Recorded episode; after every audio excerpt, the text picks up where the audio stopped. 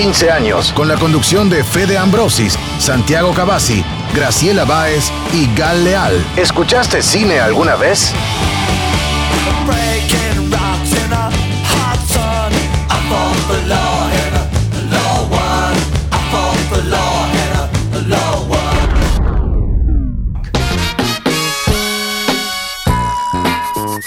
Muy buenas tardes, bienvenidos una vez más a Ópera Prima, programa de cine de Radio Universidad, último programa de este año, un año tan especial, marcado por la pandemia, por la cuarentena, pero decidimos hacer muchos de los programas de Ópera Prima porque teníamos muchas ganas de hablar de cine y ahora, como se viene el FESAL, que es otra eh, un evento muy importante, ¿no? Para nosotros, para la ciudad y también lo que marca, ¿no? Lo que conlleva hacerlo en estos tiempos, bueno, hasta acá llega Ópera Prima en este 2020, pero por supuesto vamos a retornar en el 2021, pero tenemos un programón porque tenemos entrevistas a realizadores que van a estar en La Plata Filma, pero antes que nada le doy la bienvenida a Lía y a Gal. ¿Cómo andan?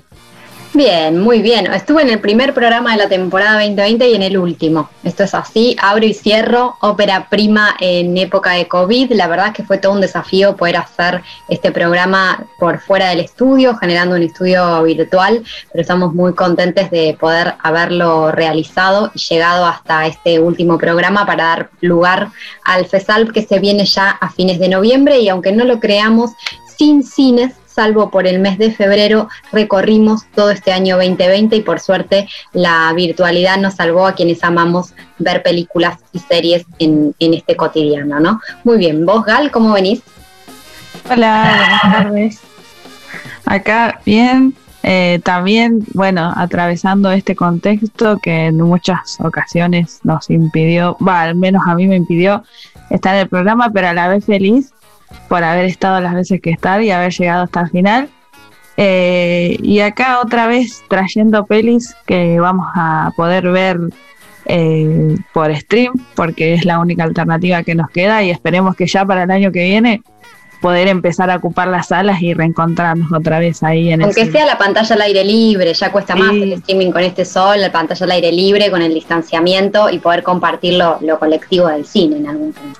Eso mismo, vamos a estar hablando del FESAL, que va a ser todo por streaming, así que yo sí los invito a ver eh, la pantalla de plataforma Octubre TV, porque va a haber más de 155 películas. En el último bloque vamos a estar hablando en detalle de lo que es eh, la programación que se anunció el día viernes, así que está muy fresquita. Y hay muchas películas, hay muchas secciones, hay muchas charlas, invitadas, retrospectivas, realmente es muy completa. Así que vamos a estar también poniendo el ojo en dos realizadores que van a estar compitiendo en la Plata Filma largometrajes. Estamos hablando de Maximiliano Neri, director de La Idolatría de la Técnica, y también de Waldo Martínez, que es un animador platense que viene realmente triunfando muchísimo con sus cortometrajes. Y ahora vamos a ver su ópera prima que se llama Agua de Mandarina. Así que con todos los detalles de estas dos películas vamos a estar hablando en los siguientes bloques. Vos, Gal, ¿de qué vas a estar hablando? Yo voy a estar hablando de Yo Adolescente, película que estrenó a finales del año pasado, pero que ahora volvió a tener su estreno en Netflix. Una película argentina que retoma un poco la tragedia de Cromañón, así que está bastante interesante para ver.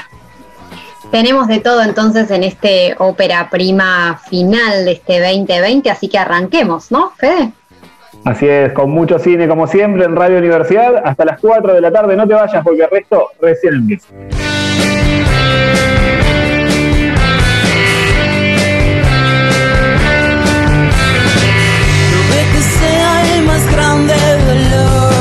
Solo eres la chica más linda del mundo.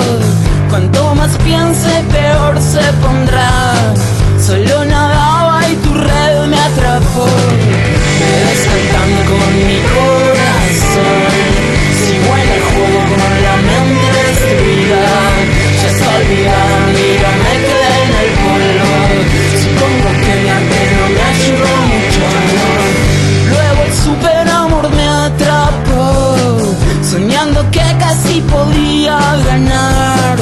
Dejé de andar sonriendo y buscándote.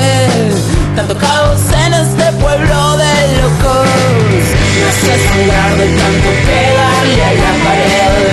Es así como las chicas la pasan bien. Y ahora veo simplemente importa. Todo el mundo enamorado odiándola y odiándose.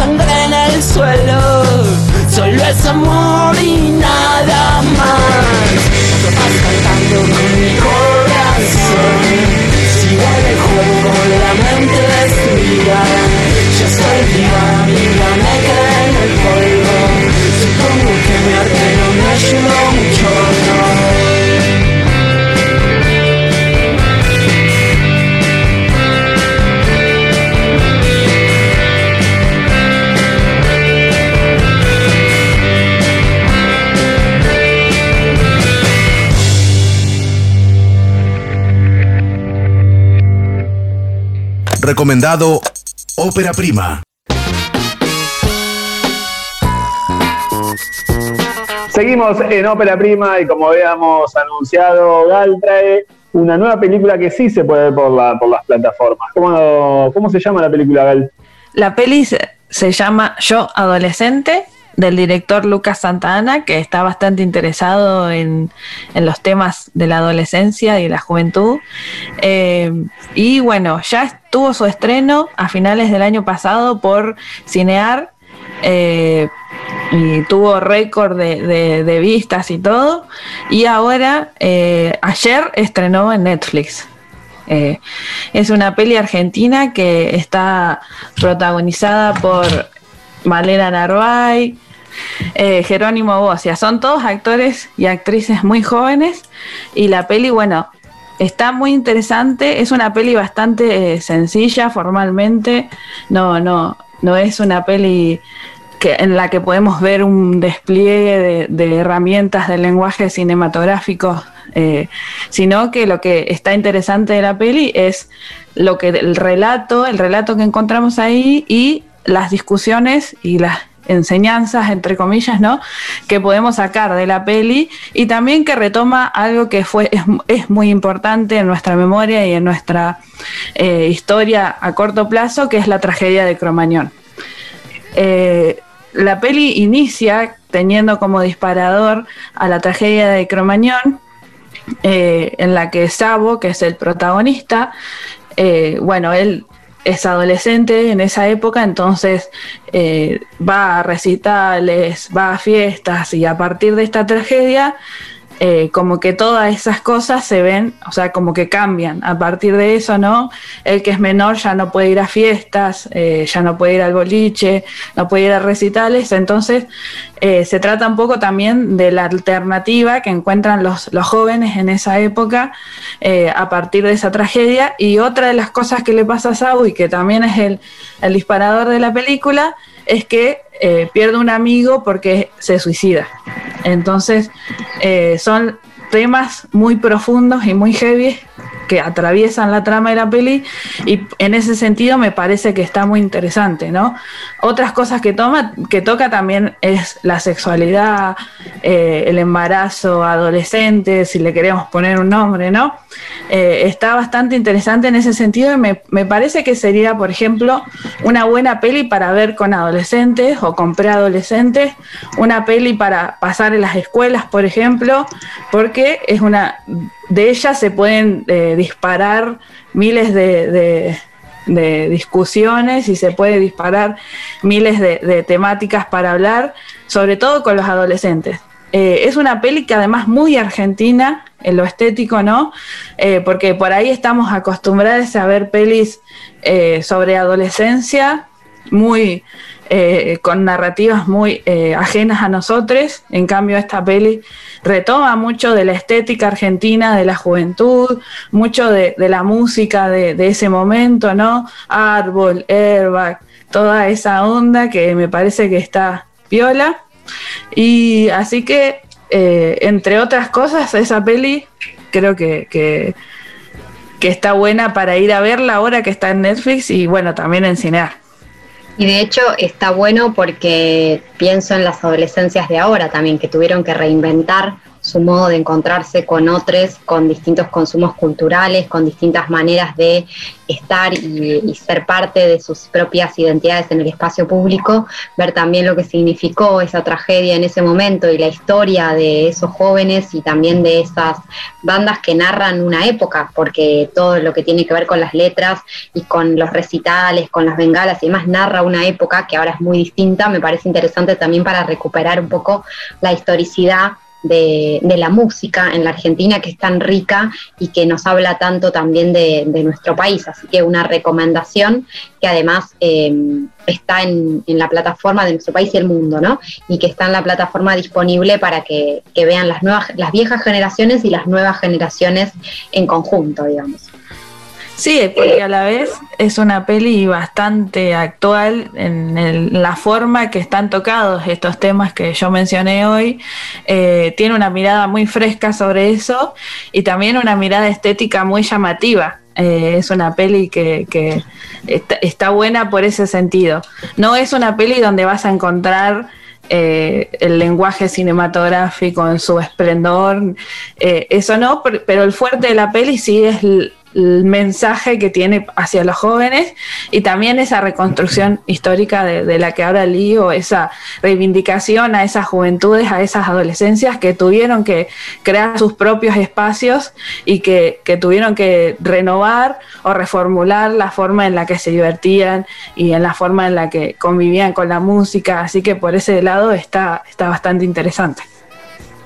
No dejo de pensar, eh, Gal, en la tragedia de Cromañón, no solo fue una tragedia en la muerte del Spives, ¿no? Y, de los, y del drama y el dolor de, los familiares, sino que también fue el ascenso político de Mauricio Macri, ¿no? Que al renunciar eh, Ibarra en las elecciones después del interinato de Tellerman, él asume como jefe de gobierno después de una oposición feroz, ¿no? sobre todo teniendo como bandera también el uso político de, de Cromañón. En la película y en esta reconstrucción histórica de, que estamos hablando, ¿hay algo derivado, relacionado con eso o se queda más que nada en el retrato del dolor y de la juventud de estos personajes? Eh, la tragedia de Cromañón en esta peli más que nada funciona como un, un disparador o más que nada un, antes y, y un después en la noche y en la vida cultural o de diversión de los jóvenes. Ese es el, o sea, desde ahí, desde ese lugar es de donde se parte y desde donde se relata. Además, la mirada que hay sobre esa secuencia o ese, ese suceso es desde la mirada de los adolescentes. Entonces, como que, por ahí va la peli, ¿no? Como que no se mete mucho en sí tampoco en los hechos de la, de, la tragedia, sino como el después, qué pasa después, lo que queda, también como la mirada de, de los padres o el cuidado que tienen los padres sobre ellos, va por ese lado y también profundiza más que nada en otras cuestiones como, bueno, es la depresión eh, y cómo cuando somos adolescentes tal vez todas las emociones que sentimos las sentimos como más exageradas o más exaltadas o más profundamente, entonces también va por ese lado.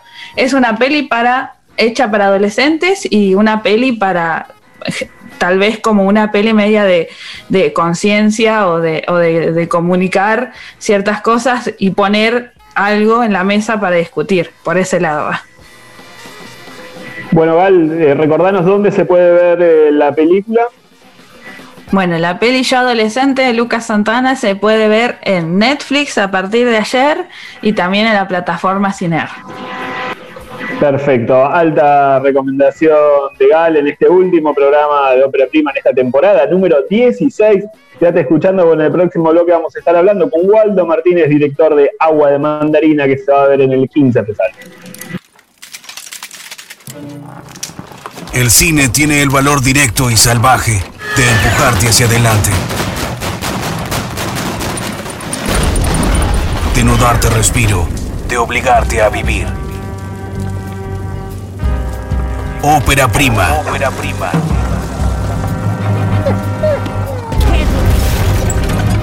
¿Escuchaste cine alguna vez?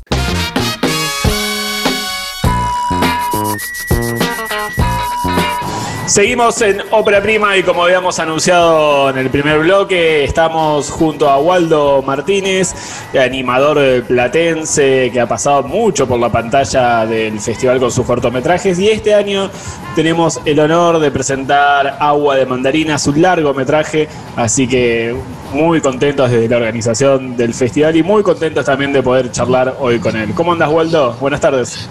¿Cómo estás, Fede? Eh, muchas gracias, como siempre, por invitarme eh, y, como siempre, muchas ganas de participar en el festival, que siempre me ha dado un lugar y eso es súper agradecido. Contanos a nosotros y a los oyentes cómo surge la idea de agua de mandarina. Eh, en principio es un desafío personal porque siempre quise hacer un largometraje y nunca sabía si trabajando yo solo iba a poder eh, llegar a, un trabajo de este tamaño. Y entonces, eh, bueno, sobre todo es un desafío personal de, intentar hacer eh, un largometraje. Después la historia surge de, yo soy de La Pampa y es un, habla un poco sobre una temática sobre el río Atuel, el largometraje, que es una disputa de un río que cruza la provincia y que se ha quedado sin agua hace bastantes años.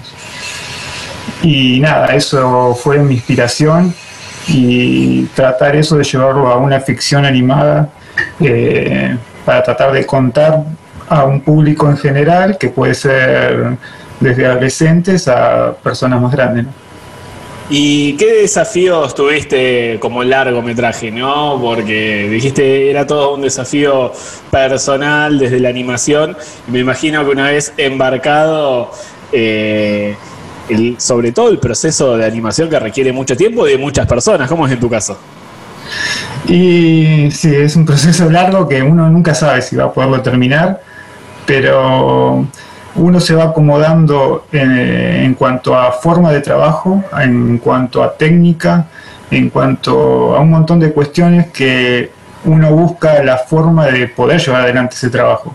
Porque como vos decís, eh, implicaría un proceso de muchas personas, tal vez 20, no sé.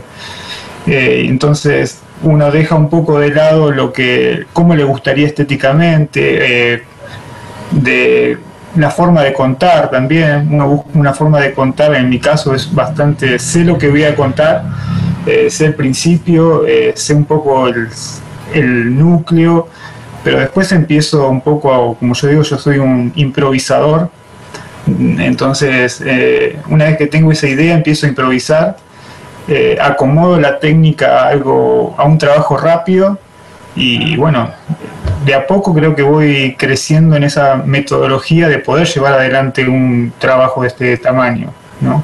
Eh, y, me imagino que buscaré seguir mejorándolo, ¿no? ¿Qué tiempo te llevó Waldo Agua de Mandarina? Y un año y medio por ahí, pero yo trabajo desde las 8 de la mañana hasta tal vez 2 de la mañana, 10 de la noche, eh, y no hago otra cosa que estos fin de semana, día de semana. Eh, me metí en esto como mi mundo y, y bueno, ahora estoy haciendo otro largometraje y creo que voy mejorando, voy siguiendo este camino. Vamos a ver en qué, en qué termina. Pero es lindo ir recorriendo y viendo que se puede y que, que si hay ganas eh, y dinero, que es, es bastante fundamental para poder sobrevivir todo un tiempo tan largo eh, haciendo esto, ¿no? Porque tenés que meterle mucho tiempo, mucha dedicación, eh, continuidad. Eh, al no haber un guion, yo necesito continuidad de todos los días para trabajar y, poder avanzar, ¿no? en técnica, en, un montón de cosas. Interesante el proceso y en la parte económica, ¿cómo se financió este largometraje?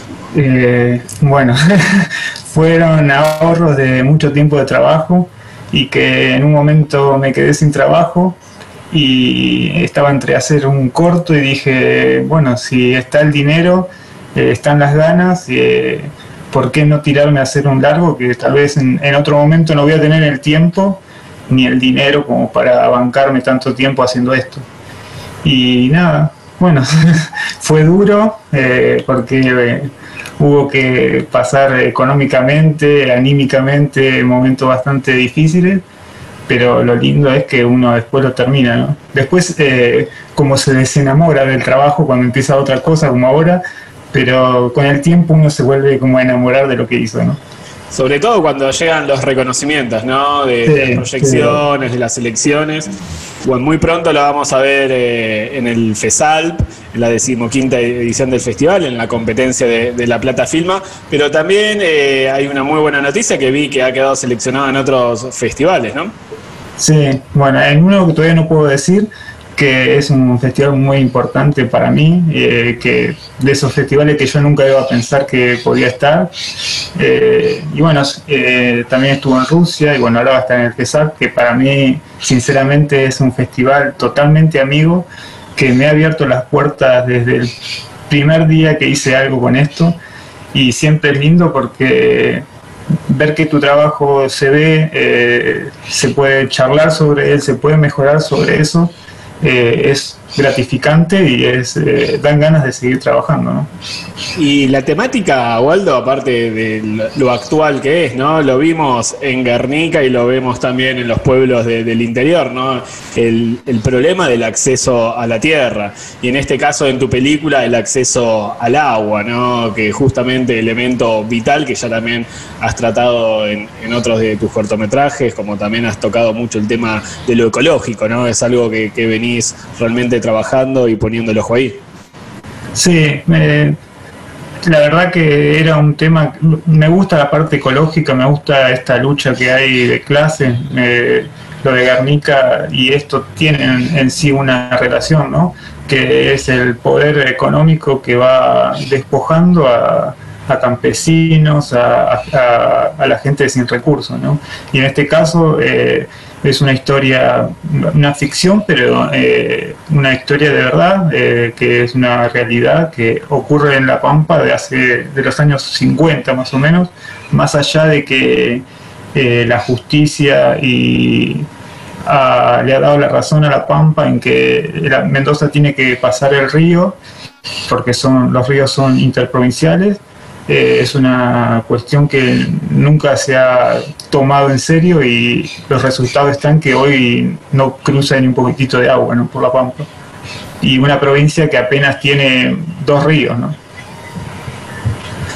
Sí, realmente lo transmitís muy bien en, en la película, ¿no? Ese, ese drama familiar y, y, cómo se desencadena, ¿no? No vamos a adelantar más. Pero sí aquellos que quieran conocer eh, tu obra, se pueden meter en la página web tuya y ahí hay cortos acceso, con acceso público, ¿no? Sí, sí, están todos mis cortos, está Nacimos con alas, depende, ser con el otro, no hay extraños, eh, y hay algunas eh, novedades de lo nuevo que estoy haciendo, así que siempre es lindo que vengan y vean y opinen y para seguir construyendo algo a futuro mejor. ¿no? Bueno, Waldo, felicitaciones por Agua de Mandarina y por todo lo que venís eh, trabajando. Realmente también desde el festival estamos muy contentos una vez más de, de, tenerte en la programación y que el público platense y en este caso nacional pueda acceder y pueda ver tu película. Bueno, yo súper agradecido como siempre, me han dado una mano enorme siempre eh, y han visibilizado mi trabajo desde el primer día. Así que súper agradecido y feliz siempre de estar en, en, el Festival de la Plata, en el FISAP. ¿no? Un gran abrazo, Waldo. Muchas gracias y un abrazo para ustedes. Estábamos hablando con Waldo Martínez, realizador eh, platense, animador, que su próxima película, Agua de Mandarina, va a ser parte de la competencia de La Plata Filma, así que atentos, ¿eh? ya pueden también entrar a la página web del festival y conocer la sinopsis, conocer el tráiler, conocer toda la data de la película. En el próximo bloque seguimos hablando del FESAL y vamos a estar hablando con Maximiliano Neri, que es otro de los protagonistas de La Plata Filma.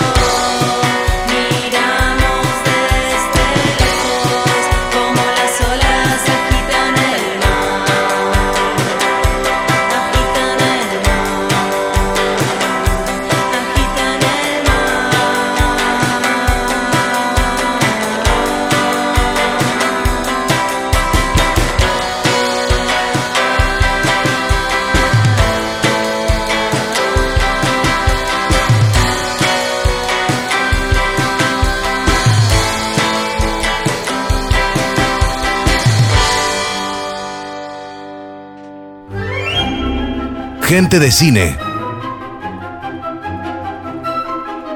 La entrevista.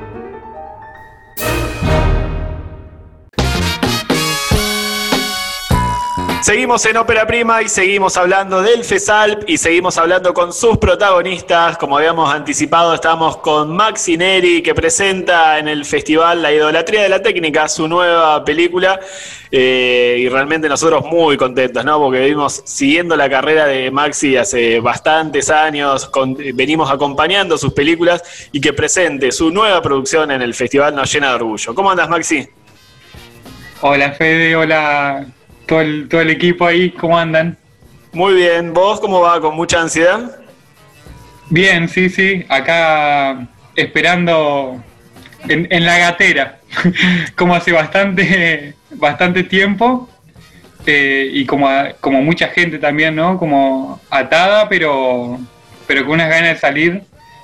Eh, y bueno, y pasa esto con, con la película que, que hace medio año aproximadamente, un poco más, la tengo terminada y, ahí estoy enviando a festivales, eh, mandando para, para todos lados, eh, muchos festivales gratuitos que encuentro. Contanos, Maxi, contanos a nosotros y a los oyentes eh, qué es la idolatría de la técnica, qué vamos a ver. Es una película independiente eh, por más que eso no, diga mucho por ahí, pero, pero dice bastante, ya que está hecha con, lo que, con lo que se tiene y lo que se puede conseguir, ¿no? Más acá en, eh, bueno, en nuestro territorio. Eh, bueno, y es una película que intenta trabajar bastante el tema del, del tempo, de la, la, forma de los planos a partir del, del tempo, de los movimientos, del sonido. es bastante rítmica se intentó hacer en el sentido de, de musical, ¿no? En, en ese sentido. Hay una primera, hay una primera escena con la intro, ¿no? Con la música, no vamos a adelantar cuál, ¿no? Para no perder la, magia del, cine, pero bueno, eh, que marca hacia, sobre todo lo que estás contando, ¿no? Hacia ese tempo que vamos a ir. El, claro, tal cual, tal cual. Eh, por ahí la intro es más movida, más como que eh, te lleva hacia hacia un cine por ahí un poco más de los 70, eh, de la época de los 76 en adelante, la época de la dictadura, ese cine un poco de distracción que se hacía. Eh, pero bueno, después la película entra más como en una profundidad, o, eh, intenta entrar, yo creo que, entra, ¿no? en, en, una profundidad un poco más metafísica, en, en cuanto a, a que analiza un poco las formas de control, ¿no? Que, eh, que, tiene mucho la, la, mentalidad de, que viene de esa época justamente. Eh, y me parece el control de todo, de la naturaleza, de, de las personas, de, de los ríos, de la siembra, del el control en general, trata. Y la contraparte. Venís trabajando mucho en tus anteriores películas y acá lo seguís haciendo, una relación muy profunda en la dirección actoral, ¿no? Hay un trabajo muy fuerte tuyo. Eh, contanos un poco cómo vos te preparás ante cada película, en esta en particular, y, cómo es tu relación con, la parte actoral. Bueno, mi, idea en las películas es encontrar eh, cierta verdad en las actuaciones, que, que, no, que no sean personas mintiéndote adelante de una cámara, ¿no? Eh, entonces intento trabajar por ahí la, relajación de, de los actores y las actrices. Eh, y esto de, los, de los tempos marcados, ¿no? Que no lo digan como la naturalidad exige, como el tempo del sistema mismo exige, ¿no? Como eh, cuando sentí las ganas de responder, le decía yo, eh, a, la, a la actriz o al actor, ¿no? Indiferente. Eh, decía, cuando sentí las ganas de responder, vos aguantátelo. Y aguantátelo otra vez más y, y tiralo en un momento que no sea el, el indicado para la naturalidad, ¿no? Entonces esto empieza a generar como un cierto ritmo y cierta estética, ¿no? En la película que, que, que, bueno, que te va, que te va metiendo de a poco en, en esta en este universo platense. El universo de, el universo de Maxi Neri ya se podría denominar. Más o menos. Hemos vi, aparte hemos visto que, bueno, los espectadores que realmente eh, se involucran, que, que entran en ese tempo, quedan fascinados ¿no? con la película. Y también hemos visto desde el otro espectador que queda muy incomodado por lo que propones. Sí, sí. Es que para mí, las o sea, partiendo de la base que todos, todas y todes deberíamos filmar, partiendo de ahí, yo sé que al, a menos de la mitad de la gente por ahí le va a gustar y, y a la otra gente por ahí no le va a gustar, pero ya con que, con que la puedan ver, eh, me parece que, que está bueno porque es una forma también de, de abrir un poco el abanico de esa, de esa persona que por ahí no le gusta, pero es simplemente por una costumbre de eso, ¿no? Una, una costumbre del, del, tanto bombardeo de imágenes por ahí que, que uno pierde por ahí la, la costumbre de la tranquilidad. Totalmente de acuerdo. Esta película, ¿cuándo la hiciste el rodaje? ¿Dónde fue el rodaje? No, fil- filmamos gran parte acá en La Plata, pero también una parte en, en los campos alrededor de La Plata, en Bransen. También conseguimos un campo eh, con torres de electricidad, eh, que eso lo necesitábamos para la trama, porque es un personaje que va haciendo relevos de torre de electricidad en una zona inundada. Entonces eh, fuimos a esas torres y filmamos abajo de las torres y conseguimos unos planos bastante, bastante bellos ahí. Maxi, y por último, ¿cómo te preparás para el estreno de la película? Contanos un poco cómo se viven estos pocos días que, que faltan para, para conocer y poder entrar en la plataforma Octubre TV en el marco de- del FESALP y disfrutar de la idolatría de la técnica. La verdad estamos, tanto yo como todo el equipo, eh, está, estamos muy manija de poder mostrar la película, muy contento y contenta.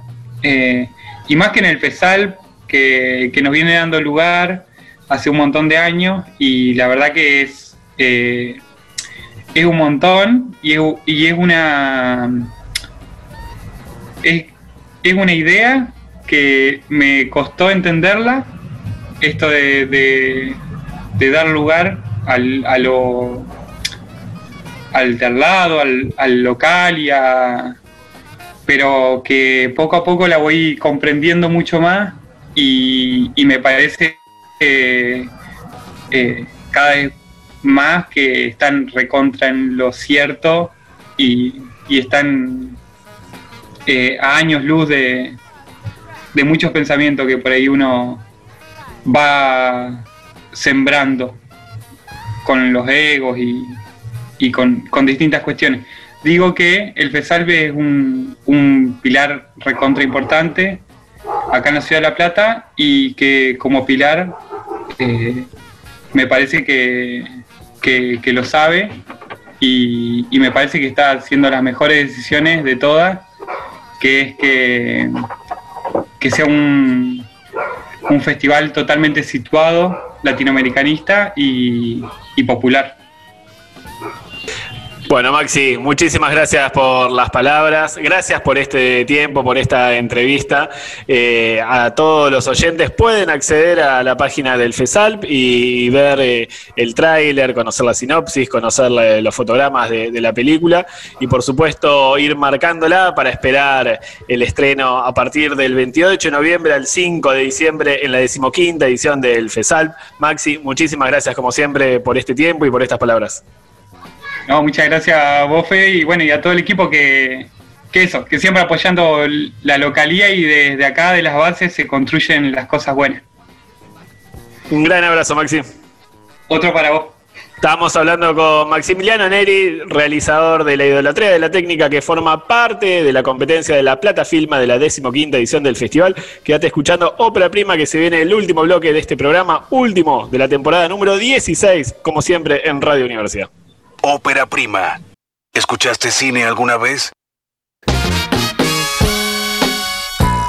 Último bloque de ópera prima después de estas entrevistas con Maxi y con Waldo. Muchas ganas de ver eh, sus películas. Bueno, a partir del 28 de noviembre al 5 de diciembre la vas a poder eh, disfrutar en la plataforma Octubre TV. El acceso es gratuito, solo requiere una registración previa. Y no solamente vas a tener las dos películas de estos realizadores platenses, sino que vas a tener otras 150 de toda Latinoamérica un festival distinto, pero un festival que sigue siendo y hecho con mucho amor, cariño y respeto por el cine de América Latina, así que las secciones que tenemos este año, por supuesto, se corresponden con eso. Vamos a estar con la clásica competencia latinoamericana, donde vamos a poder ver desde cine brasilero, cine mexicano, cine mm, colombiano, de documental, ficción, distintos géneros. También va a tener su lugar la competencia argentina, que es una sección que vuelve al FESAL después de algunos años de haber estado ausente con una idea de federalización de la Argentina, de poder contar el cine que se hace y se produce desde Córdoba o desde Misiones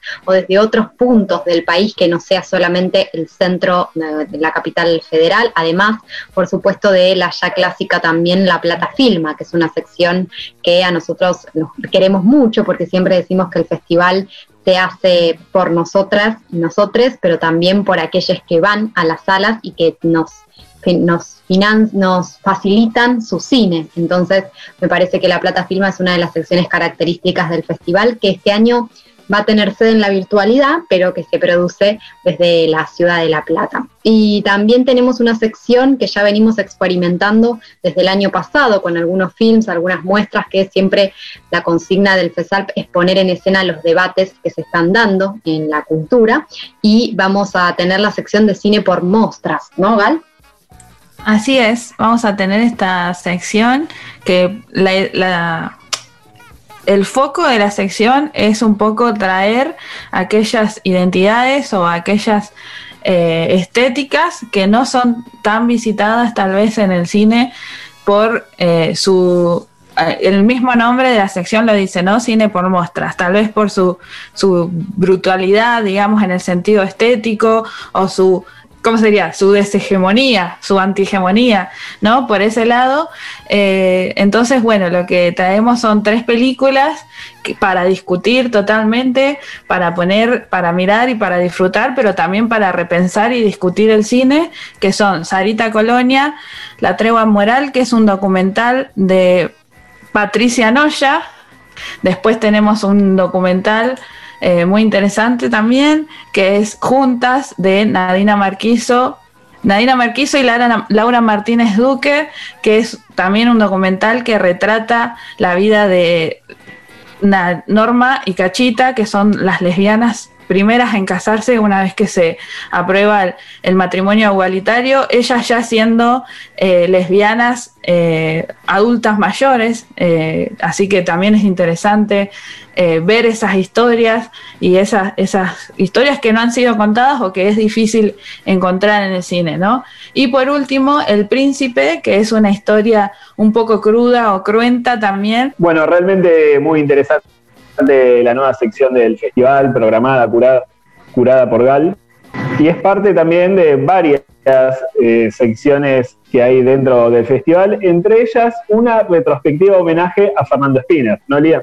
Y estuvimos hablando en el programa pasado ya un poquito sobre las películas que van a tener esta sección. Lo interesante también es contar que Fernando va a estar dialogando con nosotros en relación a un cine que empezó en un momento muy complicado de la Argentina. Recordemos que él se fue a estudiar cine en Italia, a partir de ahí hace sus primeras producciones y después se transforma en un director que finaliza con incluso un cine más reflexivo, como es La Boya, más allá del estreno de su última película, pero que abre un poco la idea de, bueno, qué pasa con mi propia identidad dentro de este cine en la Argentina, digamos, ¿no? Y que pasa por distintos géneros, desde el western hasta la ciencia ficción con La Sonámbula o Adiós querida Luna, un cineasta que nos va a permitir ver todo lo que es posible producir en la Argentina. Creo que Fernando Spinner lo que hace es ampliar el imaginario de la posibilidad en el cine y eso es súper interesante. Y además vamos a tener conversaciones y diálogos eh, con, sobre la ley de servicios de comunicación, sobre la ley de cine, que se asocia a la ley de servicios de comunicación audiovisual, pero esta es específica ley de cine en la provincia de Buenos Aires. Vamos a estar conversando sobre las características de la provincia en relación a su cine y también se va a presentar un libro que habla del cine en la región. Así es, que se llama Libro de Cine Continuado, ¿no? De Marcos Rodríguez, que también es parte de las charlas formativas y distintas charlas que hay en el festival. Recuerden, toda la programación se puede ver en la página web, ya la pueden consultar, pueden meterse ahora y ver todas las competencias de largos, de cortos, de plataforma, de secciones paralelas, cine desde los barrios que se ha ampliado y no solamente vamos a estar con los barrios platenses, sino que también hay muchos barrios del conurbano, de Córdoba, realmente una sección que, también disfrutamos mucho poder realizarla en el festival.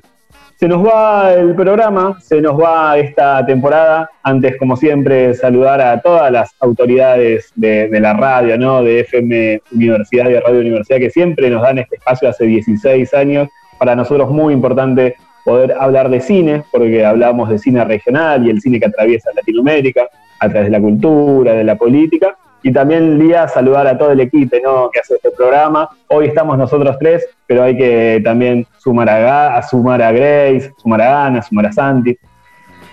Y sumar a todos y a todas los que forman parte del FESAL, de Ópera Prima y de todos estos proyectos que dan lugar a que el cine es un lugar clave para pensar siempre la cultura y la política y que la imagen también construye identidad. Desde ahí pensar el entretenimiento tiene que ver también con pensar la formación de las nuevas generaciones, así que muy felices de hace 16 años estar haciendo este programa y esperemos el año próximo estar ahí en el estudio para compartir con todos ustedes. Gal, ¿alguna reflexión para cerrar esta temporada para Prima? Eh, muy feliz de haber participado otra vez. Espero que nos encontremos el próximo año en el, en el, en el estudio y que podamos seguir también hablando de muchas más películas eh, latinoamericanas y argentinas que, que retraten y toquen estos temas de los que me encanta hablar, que es lo queer y lo LGBT y todo eso. Y así sea. Y por supuesto también recordar que todos estos programas que hicimos en esta temporada se pueden escuchar en Spotify, en el, en el perfil de Ópera Prima. Así que invitades a escuchar cada uno de los programas y de las entrevistas que realizamos. Así que amigues, a mirar mucho cine, a mirar toda la programación del FESAL y nosotros nos volvemos a encontrar en el 2021 acá, como siempre, en Ópera Prima, en Radio Universidad. Y recuerden que el cine no solo se mira, también se escucha. También se escucha.